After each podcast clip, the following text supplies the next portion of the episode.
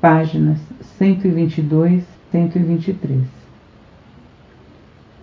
Quando foi a hora de celebrar a Páscoa com meus discípulos, organizei uma ceia com todos reunidos num grande salão. Sabia que aquela era a última vez que comeria na terra. Não desejo voltar profundamente à consciência daquela noite.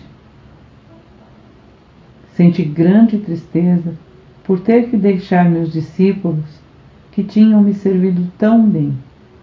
Com a tristeza, todos os meus temores e conflitos reapareceram. Tive momentos de profunda autopiedade. Senti que ninguém compreendia o que havia procurado fazer pelo meu povo e o sacrifício que estava disposto a fazer por ele.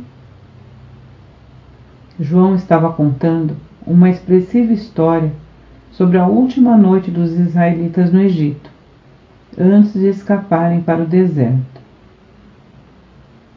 Falava das instruções de Moisés ao chefe de cada família para que matassem um cordeiro sem mancha, que o cozinhassem de certa maneira e pintassem com aquele sangue as portas das moradias israelitas porque naquela mesma noite viriam os anjos para matar todos os filhos primogênitos dos egípcios e o seu gado. Com vivacidade, recordou a agitação dos egípcios ao despertarem e encontrarem o primogênito de cada lar ensanguentado, sem que nenhum tivesse se salvado. Era o tipo de história horrível que eu rejeitava por não ter nenhum valor para a pessoa que buscava a verdade espiritual mais elevada. Eu me perguntava até que ponto meus discípulos realmente tinham entendido quando eu falava de seu Pai Celestial e seu amor por toda a humanidade.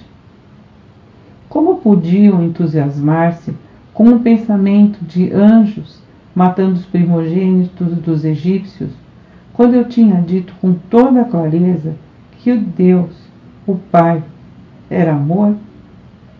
Mas os judeus sempre haviam se preocupado com o derramamento de sangue para redimir seus pecados. Até mesmo Abraão, o fundador da nação israelita, convenceu-se de que devia levar o seu único filho ao deserto, matá-lo e oferecê-lo em sacrifício a Deus um pensamento pagão e revoltante.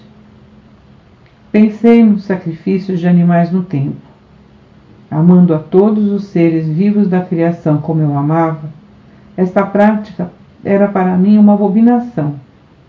E agora eu estava a ponto de ser levado para a morte porque tinha me atrevido a pronunciar as palavras da verdade.